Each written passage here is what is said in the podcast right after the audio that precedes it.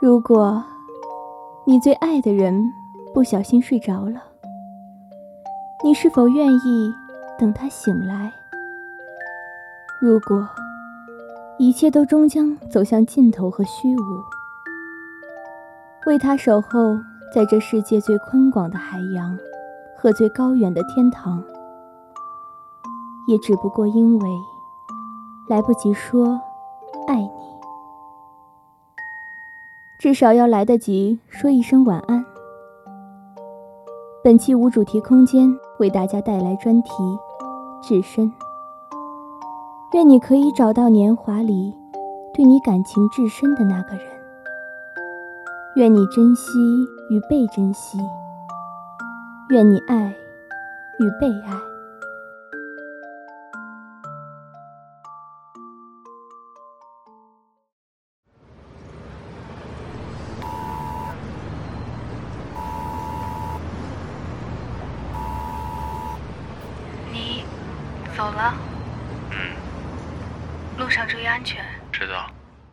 您好，请将您的电子设备调至飞行模式或者关机。陆良，我知道，所有一切都将走向尽头。如果我可以早一点认识你，或者更晚一点和你分别，好好说再见。如果年华可以倒流，如果我们可以再勇敢一点。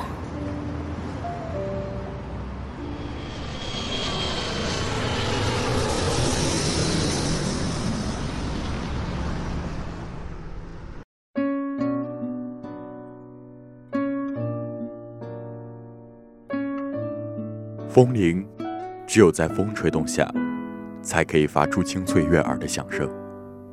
可它挂在那里，却那样的平淡。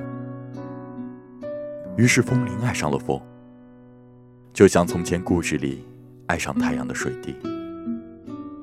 风，或许也爱风铃呢？谁说的准？而风，每日只是缓缓的吹。或许他想这样，才会让风铃作响而不受伤。可风铃却哭了。他想不通，为什么明明自己那么努力的爱，始终只能得到风简简单单、若有若无的回应。风铃在心底问道：“你难道感受不到吗？”良久，浅浅的风。从来没有变过。男子，你知道吗？他今天和我说话了。他那个人看起来以为他很高冷，其实啊，傻傻的，很闷。哎，那他都和你说什么了？我真的很搞不懂，他为什么每次走路都要那么快？我就让他不要走那么快。他还给我说什么？因为他腿长。啊，他怎么这样啊？赤裸裸的直男癌呀！哎，你就不能走慢点吗？因为我腿长啊。诗雅关掉手机屏幕，躺在床上，突然想起陆良白天说自己腿长时神气模样，于是打开手机。在众多联系人中找到那个名字。哎，你在干嘛？睡觉。喂，你这个人能不能不要那么冷漠？良久，手机那端的陆良没有回复他。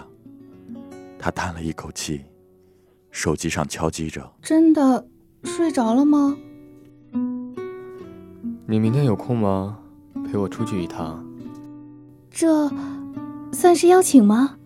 手机又是良久的沉默。诗雅反反复复的打开手机，又关掉屏幕，终于忍不住打了两个字：“好吧。”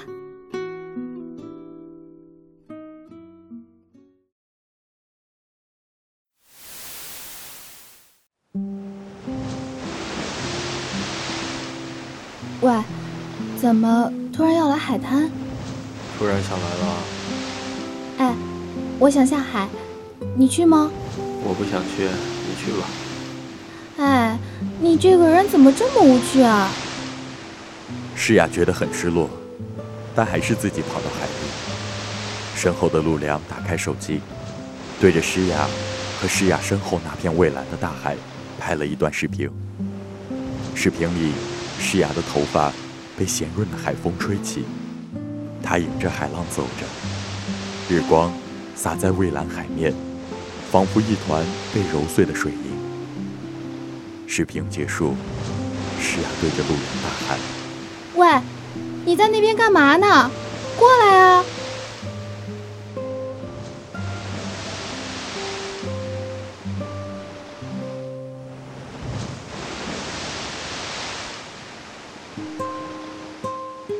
这片海滩来的人很少，所以海水很蓝。是呀，人要是多，怎么会连个吃饭的地方都没有？你不是正在吃吗？哎，泡面那是人吃的吗？我不也吃的泡面吗？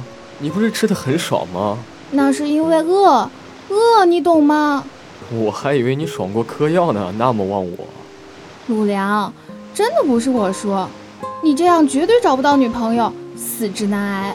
那我们拭目以待喽。哎，真是个傻瓜。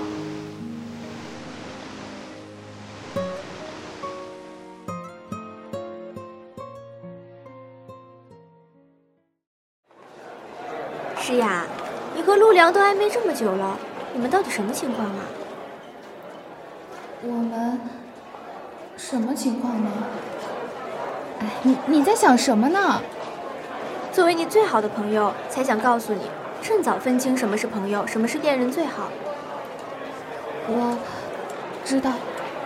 你不要怕我啰嗦，也许人家对你没什么想法呢，或者把你，嗯，当备胎。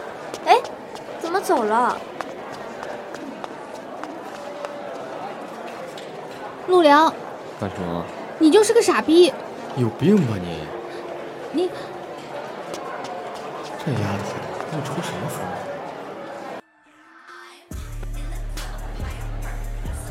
他只把我当朋友吗？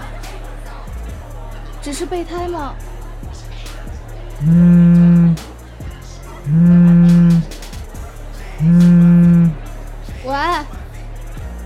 谁啊？你在哪儿？管得着吗你？那你玩？小妹妹，和男朋友吵架啦？和你有关吗？哎，要不要哥哥带你去快乐快乐？哼，这不就睡着了？来，哥哥带你去逍遥逍遥。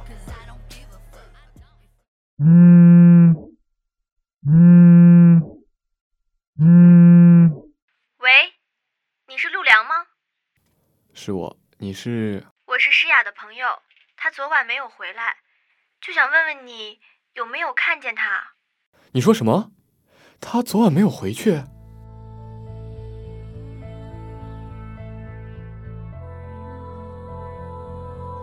现在你应该会讨厌我了吧？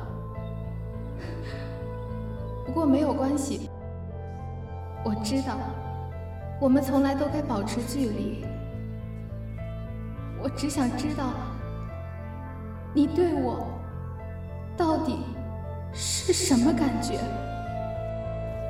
诗雅，千万不要出事儿。陆良，我真的爱过你，但现在似乎是我配不上你，或许一直都是。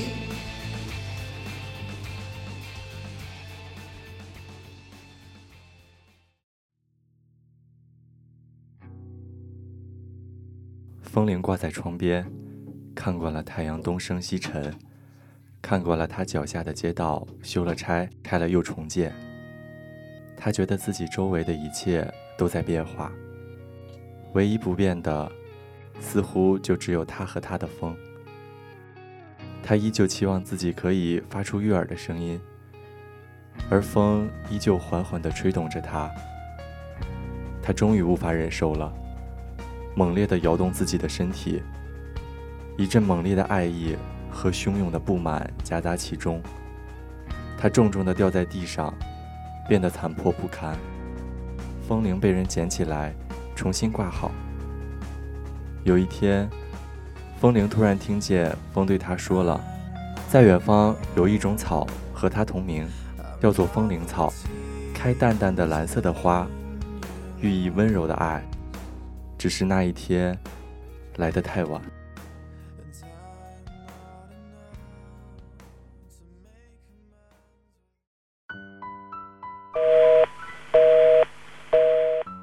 无论打多少次，手机那边的战线从来就没有停止过。如果不是他的朋友打电话告诉我，他已经回来了，我真的要报失踪人口了。诗雅，你到底怎么了？能不能给我说个准？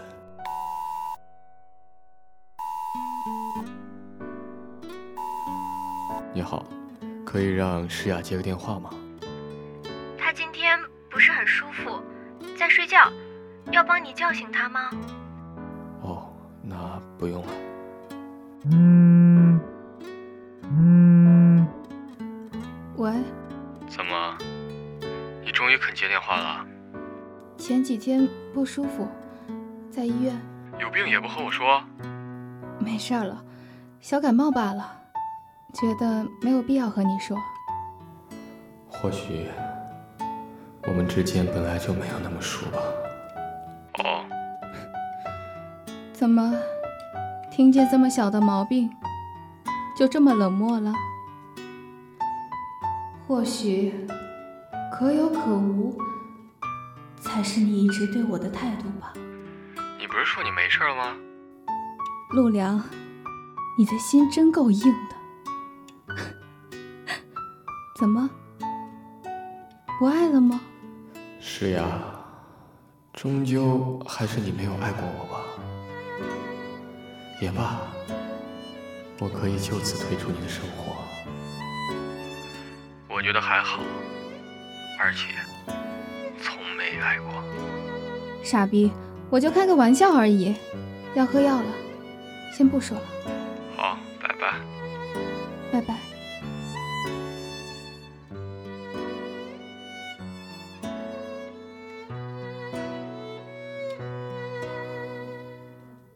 时间过得真快，每个人都在忙自己的事情。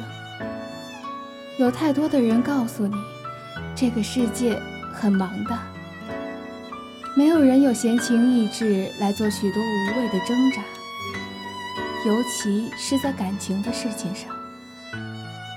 以前听人说，喜欢是占有，爱是给予人自由。我一直以为。我很明白这件事，后来才明白，很多道理你讲得出来，却不一定做得到。毕业后准备干什么？我也不知道，尽快找份工作养活自己吧。你呢？去美国。什么时候走？最近吧。你去美国，我想你怎么办？没事，不要想我的好。哎，好歹这么些年的兄弟情谊，你真冷淡。嗯。哎，你和我真不愧是兄弟。这些年，你没有交到一个像样的女朋友，我也没找到一个像样的男朋友，也真够遗憾的。祝你早日找到中意的人。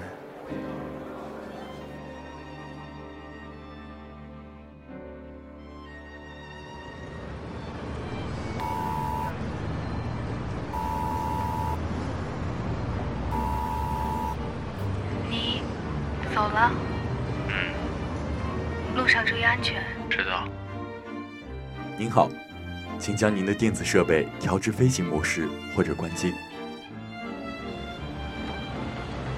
陆良，我知道，所有一切都将走向尽头。如果我可以早一点认识你，或者更晚一点和你分别，好好说再见。如果年华可以倒流，如果我们可以再勇敢一点。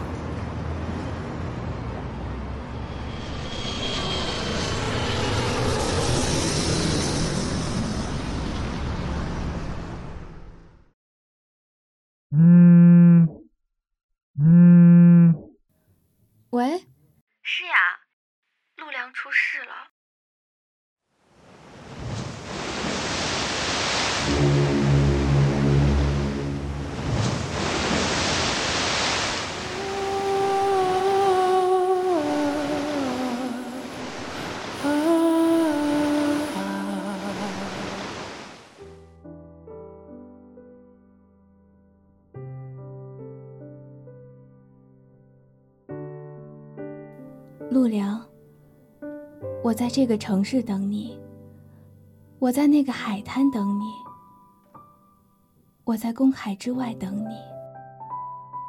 陆良，你知道吗？很多年后，北太平洋的海面立着一个碑，我时常去看你。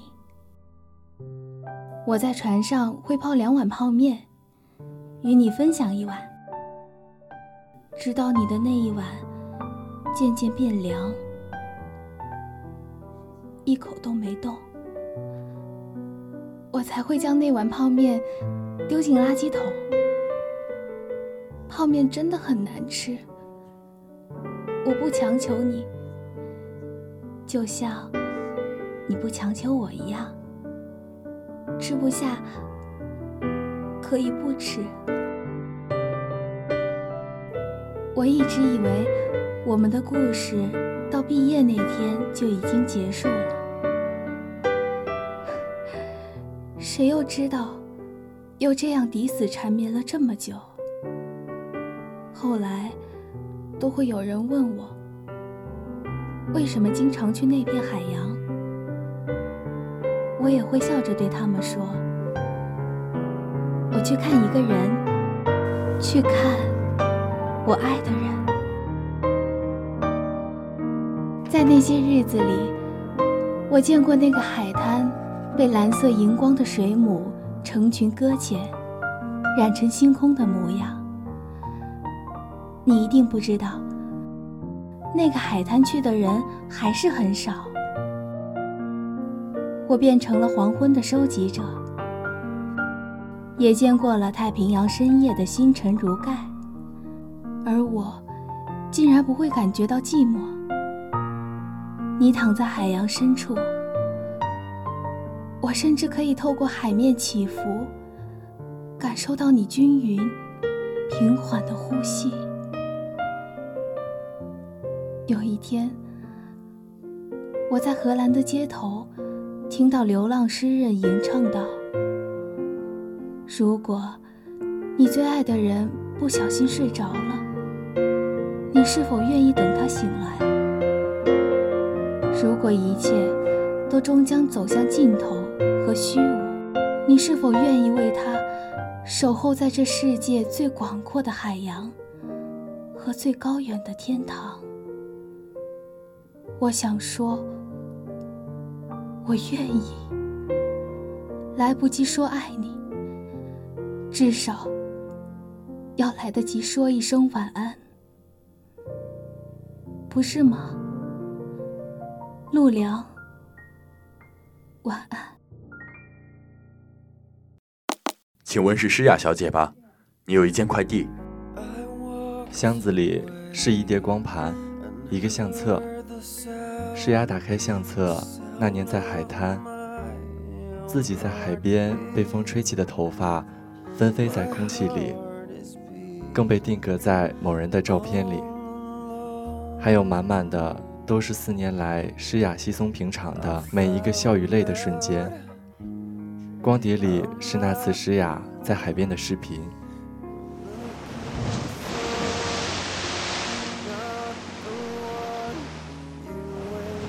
喂你在那边干嘛呢？过来啊。诗雅突然有些难过。这些年纵然是兄弟相称他和他竟然不曾有过一张合影。若不是这一项东西，他甚至不曾记得两人还有那么多从前。故事到这里也就真的要结束了。最终，风带着风铃的抱怨消失在世间，但风从来不恨风铃，他再也无法回到风铃身边。或许今后风铃会遇见另一阵风，他也不会感到妒忌。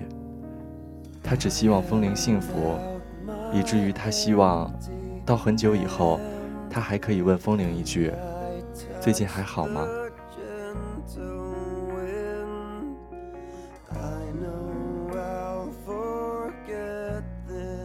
是呀，有些东西真的很神奇。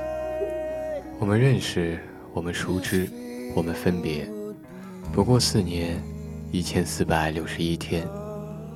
虽然从分离的那一刻，我便知道，可能今后你我终将再无联系，隐没在彼此世界的人海之中，渐行渐远。但我却时常在想起你。思念无果。看来有些东西，终究不是你我能够左右的。多少个夜晚，我梦见你固执而倔强的模样。你也许不知道，但这真的令我很着迷。我多么认真而固执的喜欢着你，但你或许一直把我当朋友吧。如你所愿，我会把你当朋友，一秒。一世。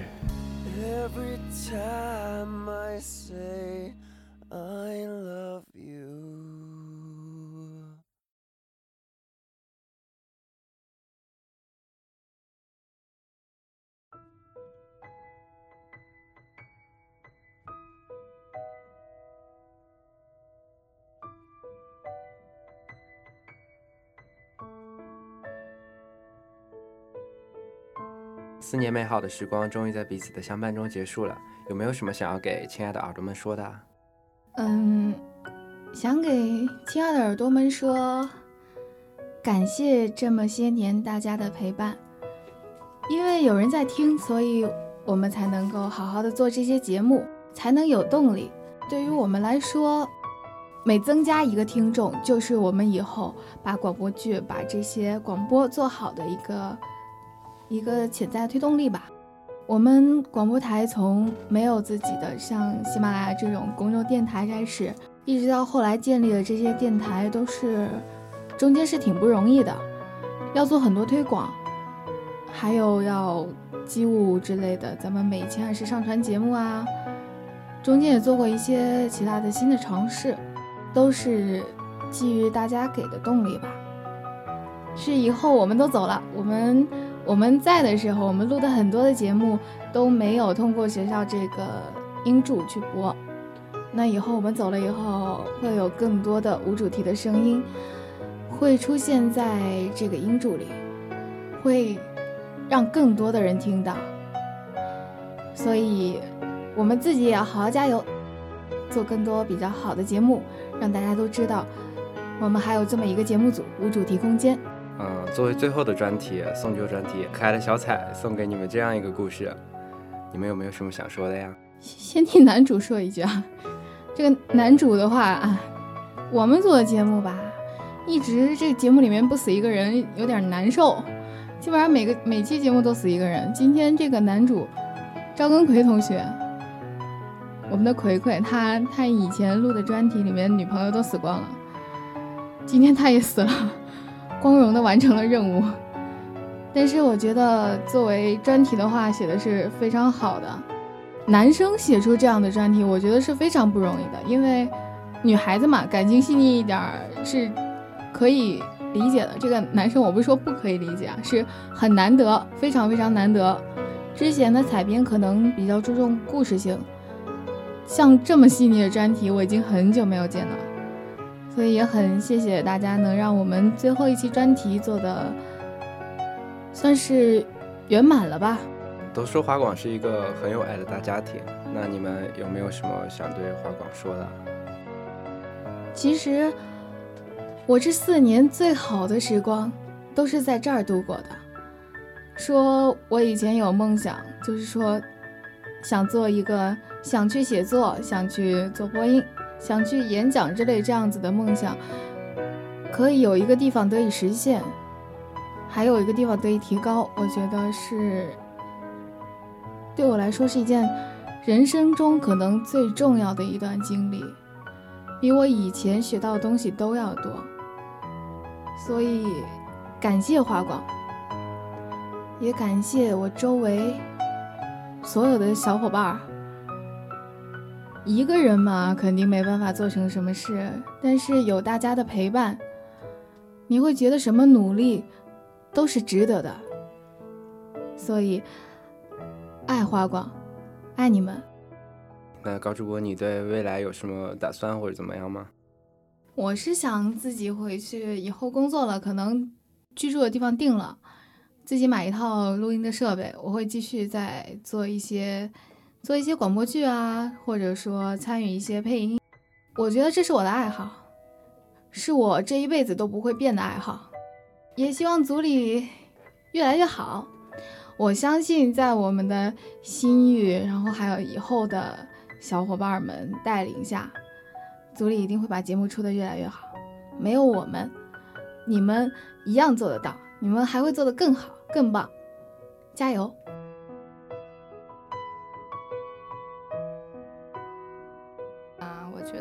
就入广播台是我这四年来做的最大也是最正确的一个决定。因为在这边时光虽然过得非常快，但是过得非常的圆满，还有心情也得到了极大的满足，所以非常非常珍惜就最后面在这里待的时光，然后也尽量说有什么活动就能过来跟大家一起参加，就挺好的。也希望说自己在这边能够留下那么一点点、一点点的小痕迹吧。嗯以证明说我是华广的一成员，也曾经待过。那必须可以证明的呀，因为好多节目都是你们做的嘛。然后要是没有你们，就没有无主题的今天。那就作为最后一个送旧专题，你们可爱的小彩送给你们这样一个故事。那你们有没有想想说的呀？就感觉像是大学的遗。大学一定要有遗憾啊，一定要有遗憾，它才叫做大学。我是这么感觉的，因为你故事的背后，最后是男主死掉了嘛，两个人并没有完美的在一起，也就大家都说毕业季就是分手季嘛。你这样一个故事也大也从另外一个角度阐释说这是一个分手季，但是我觉得听起来就故事整整个真相听起来比分手季这三个字更来的难过，真的是听到后面。特别是高主播耿奎啊，他们录的就特别的感人，就听的在外面听着都感觉要落泪了。采编们啊，以后不要写这么落泪的故事好吗？真的学姐受不了。好的，以后还有很多那种欢乐的呀什么的，不要有变态的可以吗？好的，嗯，那都说华广是一个很有爱的家庭，有没有什么想对华广说的？说什么呢？就他现在一步一步成长到现在嘛，其实我觉得最大感慨就是我在外面录了，大概每年都录送旧，每年都录招新的，就一期期这么久录下来，然后现在自己终于坐在这个地方跟大家说再见，我就觉得特别特别不舍。我昨晚上上了那个毕业晚会嘛，我们学院的毕业晚会啊，跳完舞的那一刻，我就真的觉得我真的不想下台。现在的感觉也是一样的，就是真的特别不舍。想对广广播台说的呢，就是，嗯，其实我当我那个时候入广播台的时候，它就已经是一个非常稳定的一个发展的阶段，甚至说已经是逐步壮大成了一个非常优秀的一个学校新媒体。到现在的话，已经是，嗯，前阶段说得了一个奖，对吧？挺大的一个奖。P.K. 掉了北京的那些大的学校哦，真的觉得自豪感满满，真的很不容易。对，真的很不容易。所以现在看着他已经可以说是一个非常蓬勃的一个状态了，就感觉非常欣慰，非常自豪。虽然有的时候录音挺辛苦的，因为机务你可能从晚上七点吧，就一直坐在这边帮大家录节目啊什么的，然后一直全神贯注的投入啊，录到晚上十二点或者一点两点都有可能。然后就每次固定的每周日晚上，一般来说都是会晚归的。后来阿姨看到我们都知道啊，这是录节目晚回来的，就很容易就放心了。就现在这么想，真的是时间再久都不怕，因为那是一点一点一点欢乐积累起来的东西，就还是一段很深刻很深刻的回忆。啊，我这边想给我带过的一些小机务们说几句话，特别是给组里的张志贤，Hello，你好。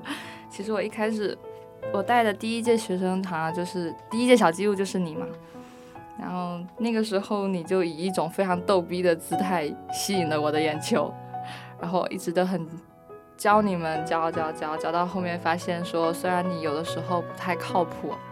有点脱离现实，脑洞开的无限大，但是效果满满啊，就是笑点特别特别强，所以我后来就很坚定的说要把你留下来。然后事实证明呢，我觉得我的决定还是很正确的，毕竟你一坐在那边，然后大家这边整个录音间就会特别特别嗨，比我跟长晴在的时候还要嗨，就特别特别开心。还有后来。就这样一届一届的招下来，我都觉得哇，我们组的小机务们哇太棒了，我真的超爱你们的。然后说一下秦哥哥吧，虽然你明年才毕业啊，今天晚上来了一趟，然后又走了，就非常看到你啊，嗯，怎么说，就是非常淡然淡雅的一种状态。可能你一直一直以来都是以这样的一种。形态示人吧，但我觉得你心目中心内心应该是很火热的，就每周可能都会过来看我们，看新人们一趟啊，这样子，可能比我来的还要频繁，所以我就觉得你未来的一年，即使我们一二届的一些人已经不在了，你也可以继续过来啊，跟大家一起玩啊什么的，你不要怕，不要怕生，真的不要怕生，大家都很熟的，嗯，提前。提前一年祝你毕业快乐，然后现在祝我们一二届的毕业快乐，谢谢大家，爱你们，么么哒。四年美好时光终于在彼此的相伴中结束，有什么想给亲爱的耳朵们说的吗？其实，其实这几年来我录的东西还真不多，比较做的多的是那个点歌台。所以其实真的要说个对不起，对不起我们的观众，对不起这个台里对我的栽培。然后要说什么，我真不知道。嗯，可能更多的都是感谢吧，有这个机会。然后就这样。最后的那篇粤语专题写的怎么样呀？那个嘉诚写的确实是很棒。然后写的非常的非常的长，嗯，我记得那次录了好像是录了两个还是三个晚上，然后现在还有下半部分还没有录，这个确实是很棒，那个故事故事写的非常好。然后这几年来都没怎么录过专题，然后还最后有一个这么长的专题，我觉得还是挺感动、挺感恩的。那你觉得录那么长的专题会不会有点焦躁？其实还好，因为我不是机务，机务得带回去剪，那个才是苦逼的事。那你们录音的时候有没有发生什么好玩的事情？就录音有什么好玩的事啊？卡口水这个环节特别好玩，我觉得。为什么呢？因为我一卡，然后机务要重来，那个。生无可恋的那个表情确实之好看。有没有有没有想过帮机务捡口水？其实我是会捡的，不过我就装了四年，装不会。你这样真的好吗？其实我知道这样不好，不过好玩啊。那你想对你可爱的小波音们说什么呢？我爱你们。除此之外呢？你们也要爱我。然后呢？然后月波啊，其实月波也是无主题，也是台里的一个成员。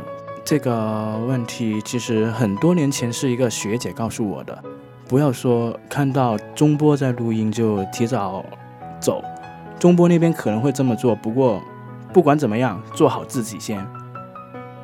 台里这个我们的录音时间是在七点到十点，你还没有到十点的时候你就要回去的话，我觉得这个是说不过去的。然后就是这样，要融入到台里面，因为台。台里给你的东西会很多很多，可你们现在还小，不知道。到你们长大了，到我现在这么大一个大四的人，回来一看就知道这个事情是可遇不可求。那你在台里待了四年，你觉得你有什么想对华广说的吗？想说的很多很多，因为台里给我的东西实在太多了，我觉得。甚至我有点觉得我是欠了台里的。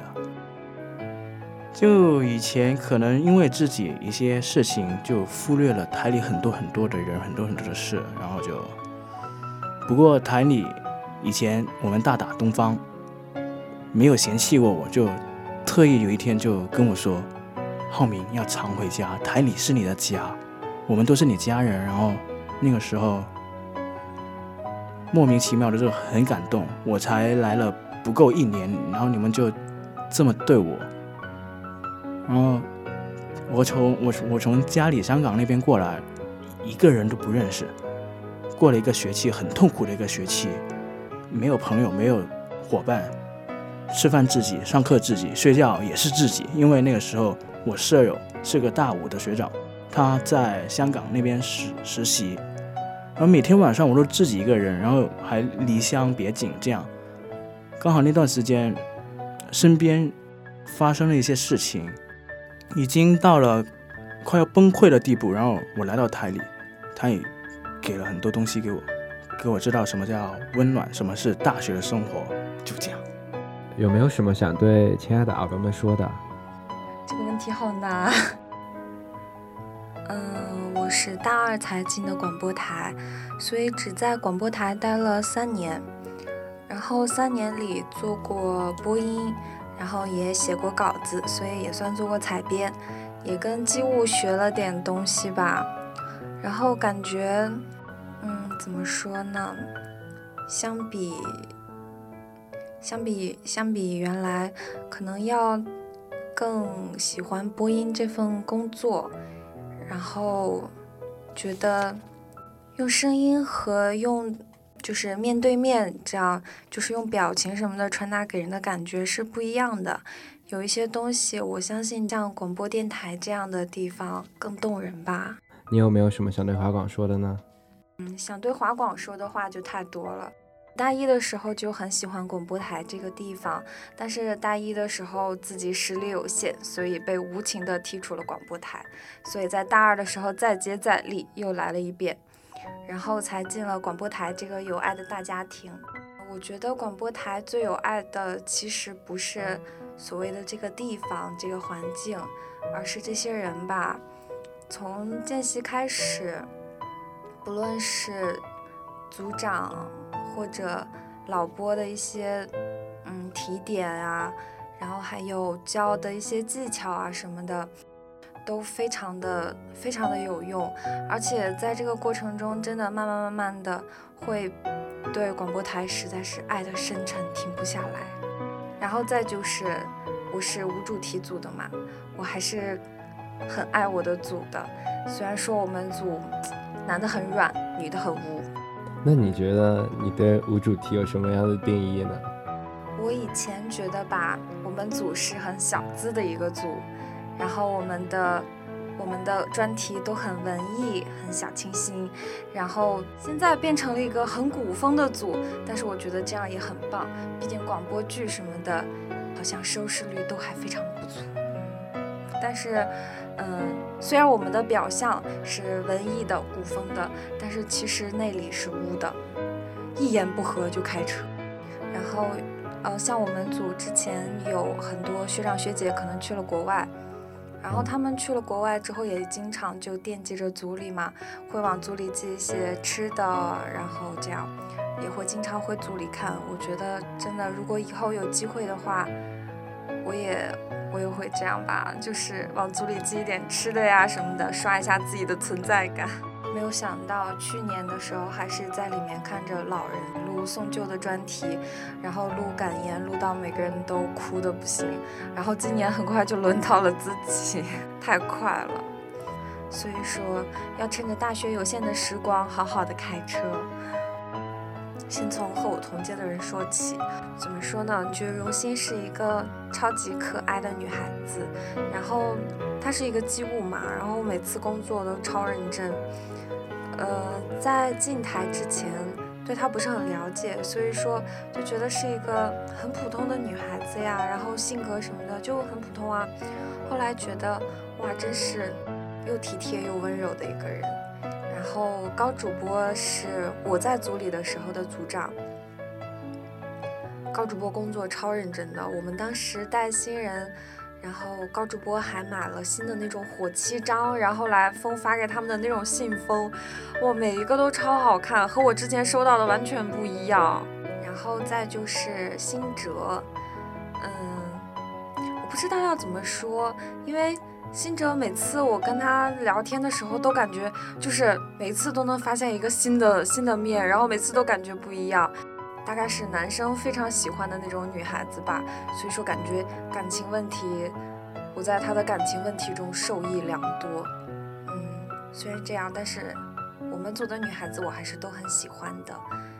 然后呢，我觉得要说一说我的组长吧，嗯，毕竟在。怎么说呢？在组里待了三年，最大的收获就是我的组长，毕竟我把人家泡到了手。感谢你进了广播台，嗯，感谢广播台让我们认识，让我泡到了一个帅哥。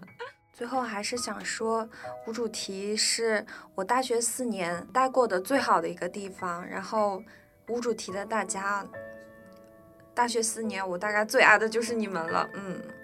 结束，依旧です。好吧，啊，亲爱的耳朵们，因为嗯，就是我不在台里的时候，然后都可以在我们的教学区听到这个华广的广播，然后每次放饭的时候，在路上就是听着这个华广的广播，与有荣焉吧。我也曾经是这个耳朵之一，就我真的希望有更多的耳朵们可以。喜欢上我们的华广，可以把华广当成他们生活中的一部分，越来越离不开我们的华广。我们的华广可以给他一些陪伴，一些慰藉，这些就足够了。因为我们华广呢是这个厦门校区的华广，是从无到有。然后在这个前人开拓的脚步上，一点一滴的建立起来的。随着设备越来越新，然后这个台长一任任的更换，其实挺不容易的。然后我们每年送旧的时候，那个石头学长，还有往届的一些台长、一些学长学姐们也会回来，然后说一说他们和华广的故事。那我觉得就有一句话挺俗气的，但是我觉得说的特别有道理，就是今日我以华广为荣，明日华广以我为荣。嗯，虽然第一次的时候，因为我比较特殊，我是同时报了采编和播音，然后播音的话，我是进了半轮面试，侥幸。然后终于就是露出了我的这个真实水平，然后成功的被刷了下去。但是我的采编还是顺利录取了，对，所以我现在还可以在这里 跟你谈笑风生。然后，嗯，我那时候实习期的时候很忙，因为我当时参加了很多个社团，到处跑。嗯，但是可能当时的组长还有我们的那个带我的史哲宇啊，这些老前辈们都很体谅我，也很包容我。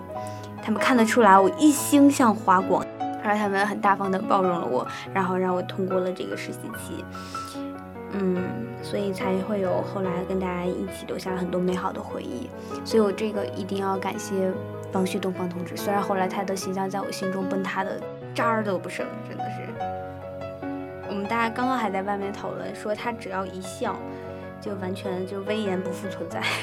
嗯，然后希望他在日本可以过得很好，学业有成，荣归故里，成功走向人生巅峰，然后请我们吃饭。然后就是还要感谢我们同期的小伙伴们，嗯，我基本上我感觉我们同期小伙伴们没有一个是我不喜欢的，我都好爱他们，就是都特别善良，然后相处起来也很愉快。虽然后来大家有各自的生活中心，然后相处的时间越来越少，但是留下的回忆都很美好。